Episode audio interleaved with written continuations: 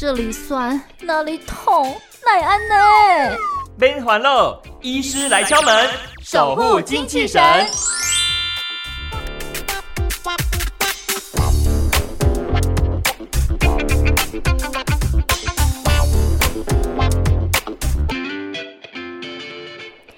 情哦延烧至今，我相信每个人都很希望能够尽快的完成疫苗的接种，吼，来达到呢跟 COVID-19 病毒抗衡的一个保护力。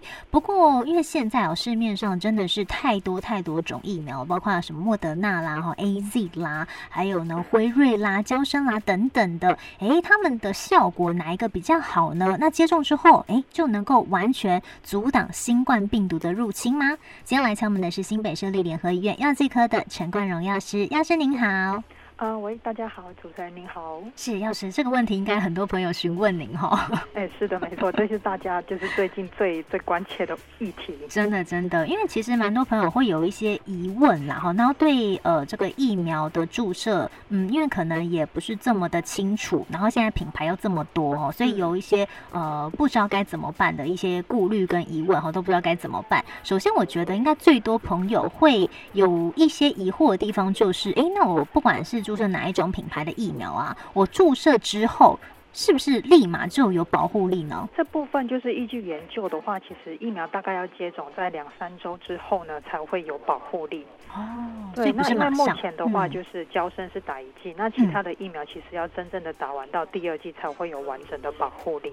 哦，所以到一剂的话，其实它的保护力还不完整，是这样的意思。哎，对，没错。哦哦，原来是这样子哦。那如果说我注射了疫苗，不管是可能你刚刚提到台湾的话，应该现在还是 A Z，哦，不然就是莫德纳嘛，对不对？嗯，对，没错。那这样子，对对对，那这样子，如果说疫苗注射之后，它的保护力是 forever 吗？会一直就保护我吗？呃，其实目前疫苗的研究其实。才从去年的夏天开始，嗯所以疫苗它到底它的保护力可以持续多久？其实你目前还没有完整的一个资讯可以提供给我们。哦那如果就目前我们现有的资讯来看，像比如说，如果是莫德纳的疫苗，它第一期的研究结果是显示说，它体内的抗体。至少可以持续到六个月。曾经感染过新冠肺炎的病人，他体内会产生抗体。是，那这些抗体综合病毒的能力的话，可以持续六到八个月。哦，这是平均值吗？还是每个人几乎都是这样子？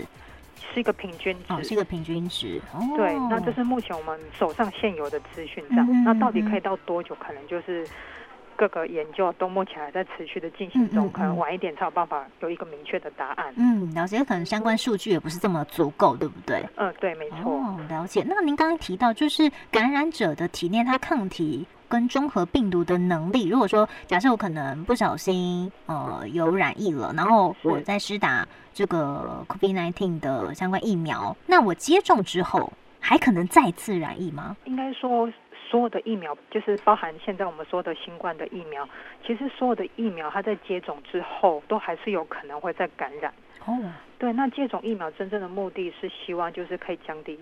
感染的几率，以及说，就算如果真的感染的话，也至少就是呃变成比较严重，或者甚至要住院死亡的风险都可以大大的降低。哦，了解。对，所以等于是说，可能很多人会误解说，打疫苗是不是就百分之百就一定不会得到这个疾病？可是其实还是有几率的，只是跟没有打。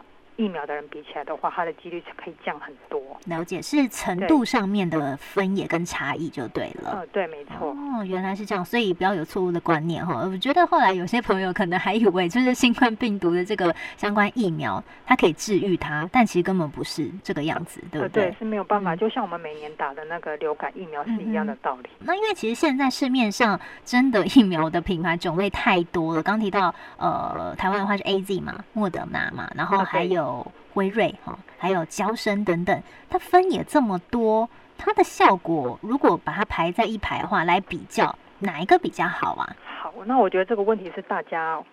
最最最想知道的答案的一个问题，嗯，对。那目前大家其实都可以从新闻或者是报章杂志去得知，就是每一个厂牌的疫苗的保护力。嗯，像比如说辉瑞就说有九十五 percent，是。那莫德纳有九十四 percent，那 A C 有七十 percent，嗯。那交生大家听到就是六十六 percent 比较低这样子。嗯。对，那其实这些大家可能会很直观，用这些数字看谁的数字比较高，嗯，就觉得谁的保护力会比较好。所以不能这样看，是不是？对，因为它就是因为他们是不同的研究，他们在不同的时间跟地点做的。像比如说辉瑞，嗯，还有莫德纳，他们是在去年美国的夏天做的。嗯哼，那交生是在。就是去年的秋冬季做的，是。那那个时候秋冬季其实美国已经有第二波的疫情出来了，嗯，所以相对性在那个状态下，其实很多受试者就比较会暴露在有病毒的情况下，嗯，所以感染的几率就相对比较高，所以确诊数比较高，所以做出来的数字。当然，就是我会觉得好像它的保护力就会偏低。嗯嗯，所以还是要跟当时它那个呃制造出疫苗的时空背景环境是有关系的。嗯，对，没错。所以等于是我们其实没有办法直接用数字跟数字去做比较，说哎谁到底真的比较好，除非他们一起做实验。嗯嗯嗯。这个保护力的真正的定义是什么？就是比如说举例好了，辉瑞是九十五 percent，就是可是这九十五 percent 不是说一百个人打了疫苗。只会有五个人感染。嗯哼，他的意思是说，只要有打过疫苗的人，他每次暴露在病毒的环境当中的话，他被感染的几率会降低九十五 percent。哦，它是降低感染的可能性。对，是降低那个感染可能性。然后大家都会以为是哎打哎九十五 percent 就是哎打了一百个人，然后会有五个人。就是感染这样子，那其实不是这样子哦，其实不是这样解读的，也也不是这样的一个意思啦，哈。嗯，哦，哎，原来是这样，哎，这如果要是您不讲，可能很多人不知道，哎。对，因为我觉得，嗯，这些东西比较很细节，所以大家可能就是一般的。在社区一些很难看到这些这么细节的东西，对对，的确是哦。所以它的这个定义跟它数字背后的意思是不是这样的一个呃呈现方式？哦，所以还是要麻烦朋友特别留心一下。那可能您刚提到了这么多的一个品牌，那台湾目前就是现有的就还是莫德纳跟 A Z 嘛，哈。呃，对。那它施打之后。嗯，个别我们以这两个品牌来讨论好了，莫德纳跟 A Z，它施打之后都会有副作用吗？呃，会。其实所有的疫苗在做临床试验看起来其实都是有副作用的，所以有副作用是正常的表现，可以这么理解吗？哎，应该说，嗯，他们会有这些副作用，通常都是因为就是疫苗注射之后，嗯。要引起我们的免疫反应的一个附加的反应出来，那这些反应的话，就是比较常见的，像是比如说疲倦、嗯头痛、肌肉疼痛、关节痛、发烧等等。那这些都是为了要引起我们体内的免疫反应出来的一个附加的反应。嗯嗯。对，所以它通常在疫苗注射后的前两天会发生，然后第三天跟第四天之后，其实就慢慢消下去，就没有什么身体不舒服的状况。嗯，哦，所以还其实还是有一些差别就对了。哦，对，嗯，哎，不过我看一些报章杂志跟有一些呃网络上面网友的一些分享啊，他们说，哎，如果是打 A Z 的话哦，如果你的身体比较年轻的话，这个反应跟副作用会比较强烈一点点，是真的吗？真的这样子？哎，对，是真的。哎，为什么会这样子啊？对，因为通常就是老人家跟年轻人比起来的话，年轻人的免疫反应会比较好，所以出来的免疫反应会比较大一点，所以他不舒服的程度就会。比较大哦，对，所以如果以 A Z 来讲的话，就是年轻人打的话，可能不舒服的程度会比较高一点。年纪越大的老人家，可能就觉得还好。哦，啊，这是 A Z 的状况。对，这是 A Z 的状况。那另外一个品牌的状况也是类似吗？也是如此吗？对，可是莫德纳它跟 A Z 不太一样的是，A Z 是在第一季接种后，嗯，就会出现比较明显的刚刚说的那些副作用。是，对。那莫德纳是通常要等到第二季之后。哦。才会比较明显，对，所以他们两个的那个顺序不太一样。如果是莫德纳的话，它也跟年龄有关系吗？目前的话是还没有像 A Z 这么的明显哦。对，A Z 是比较明显在年。年轻人跟老人家有比较明显的分野，那莫德纳是还好。不过，您的您刚提到这个副作用，感觉就还好，多休息，然后可能搭配一些药物，哦，让自己的这个发烧情况不要这么剧烈，哈，疲倦状况就多休息，情况应该能够慢慢慢的稳定下来。但有一些状况是让人很害怕的，比方说，呃，这个血栓这样的一个可能性。那对。什么情况之下有可能会造成这样的一个情况啊？就目前我们听到的疫苗品牌的话，主要是用以那个腺病毒为载体的 A Z 疫苗，嗯，还有胶生疫苗，目前有发生血栓的案例，嗯哼，对。然后莫德纳跟辉瑞的话是没有，嗯，对，只是刚好有一个 case 在美国是病人是打莫德纳，嗯，可是有一个血栓案例的发生，可是是不是跟疫苗有关？就是还要再确认。哦，只是如果以目前全球的一个大数据来看的话，主要是发生在 A Z 跟交生的疫苗有血栓的案例。嗯。它这个主要是因为它的制作是以腺病毒为载体的原因，比较几率比较高嘛，产生那个血栓。这个部分就是欧洲的药品管理局在四月左右的时候，他们做了研究，有去做一个结论，他们其实还是没有办法很清楚的去。了解就是疫苗跟血栓之间的因果关系哦，所以还是要更多的一些数据报告来佐证，就对。对，现在目前是看起来就是很多案例是在打了疫苗之后有这样的血栓反应，嗯可是它的机转是什么？然后是不是真的有因果关系？甚至是说哪一些民众可能特别会容易有这种血栓的状况？目前也还没有办法得出一个明确的结论。嗯嗯，对，那只是从。目前手上现有的资讯跟案例来看的话，在整个欧洲还有英国这方面的话，他们统计出来是血栓发生的几率是百万分之六点五三。哦，对，那部大部分的案例是发生在接种了第一剂后的十四天内。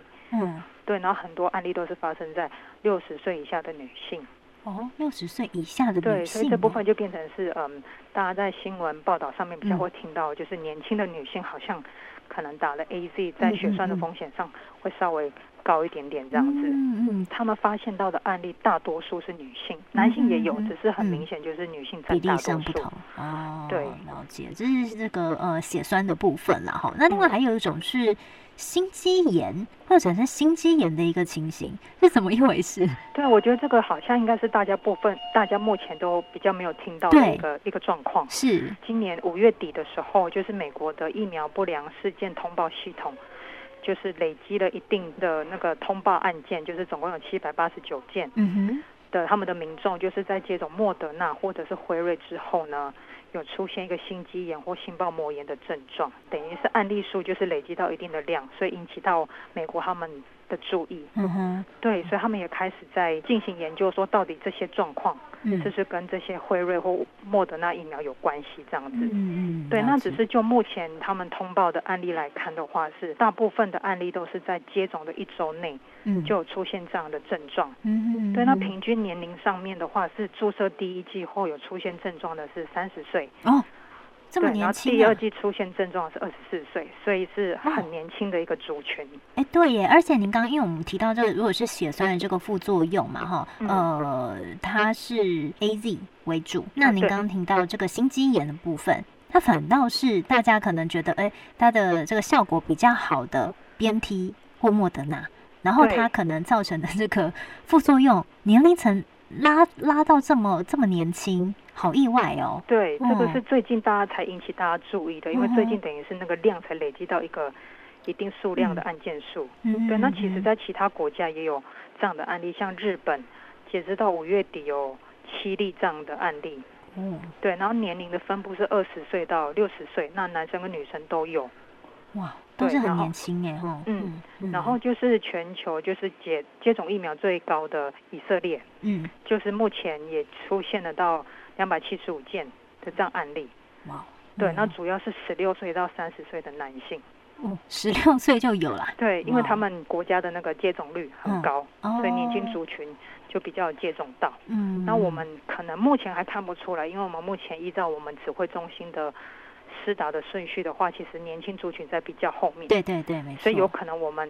台湾可能近期比较不会有看到这样的案例。嗯，了解。不过听到这边，可能我相信很多朋友会有点担心。那你讲这个 A Z，大家有可能有副作用，然后呃，这个 B N T 莫德纳可能也会有副作用，而且年龄层好像这样子，诶，比对出来，好像可能各个年龄层都会有相关比较严重的副作用。那很担心诶，如果有发生副作用的话，我要怎么样处理呢？刚刚在比较前面提到的一些比较常见的副作用，像什么？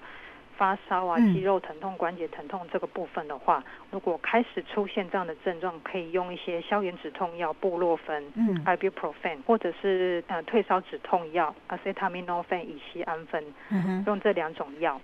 对，然后目前是比较建议是，如果症状有开始，再开始服用这些药物，因为有可能如果你事先服用的话，怕会减弱就是疫苗引发的抗体反应。A Z 的部分，它其实在老人家。的反应就会比较小。嗯。对，所以有一些老人家可能就觉得他四到疫苗后没有任何不舒服，嗯所以也不需要特别去吃药。嗯嗯对。哦，原来是这样子。那有一些朋友可能是肾脏功能比较差，他在服用这些药物的时候，有要特别注意哪一些注意事项吗？有，这边会比较建议是老人家或者是本身就是有慢性肾脏病的话，就使用那个。退烧的止痛药，acetaminophen 乙酰氨酚这个药就好。嗯对，不要使用就是布洛芬或其他的消炎止痛药，因为通常消炎止痛药它本身可能会比较引起肾脏的损伤。哦，对，了解了。是，这刚刚提到是一般可能我们还能够 handle 住，一般朋友能够 handle 住的这个副作用。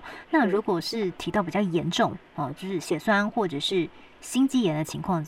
怎么办？有哪一些征兆可能要留心呢？好，那如果是血栓的部分的话，可能就要特别注意一些症状，像比如说持续性很严重的一些头痛，嗯，视力模糊，然后或者是胸痛、持续性的腹痛或腿部肿胀，或者身上有不寻常的淤青，或者是除了在接种部位以外，有出现一些圆形的斑点，嗯。对，就会建议大家就是，呃，要多注意一下。如果这些症状就是持续一两天都还没有消失的话，嗯，那可能就要就医确认一下是什么样的状况。嗯嗯嗯。对，那如果是心肌炎或心包膜炎的部分的话，它主要的症状就是会有急性的胸痛，会呼吸困难、急促，还有心悸。嗯嗯。对，那这部分的话，就是如果一样都持续比较久的一段时间，那就是要就医这样子。嗯，了解。对，所以其实我觉得现在大家很忧虑哈，每一天都在看这个 COVID-19 相关的一些疫情的报告跟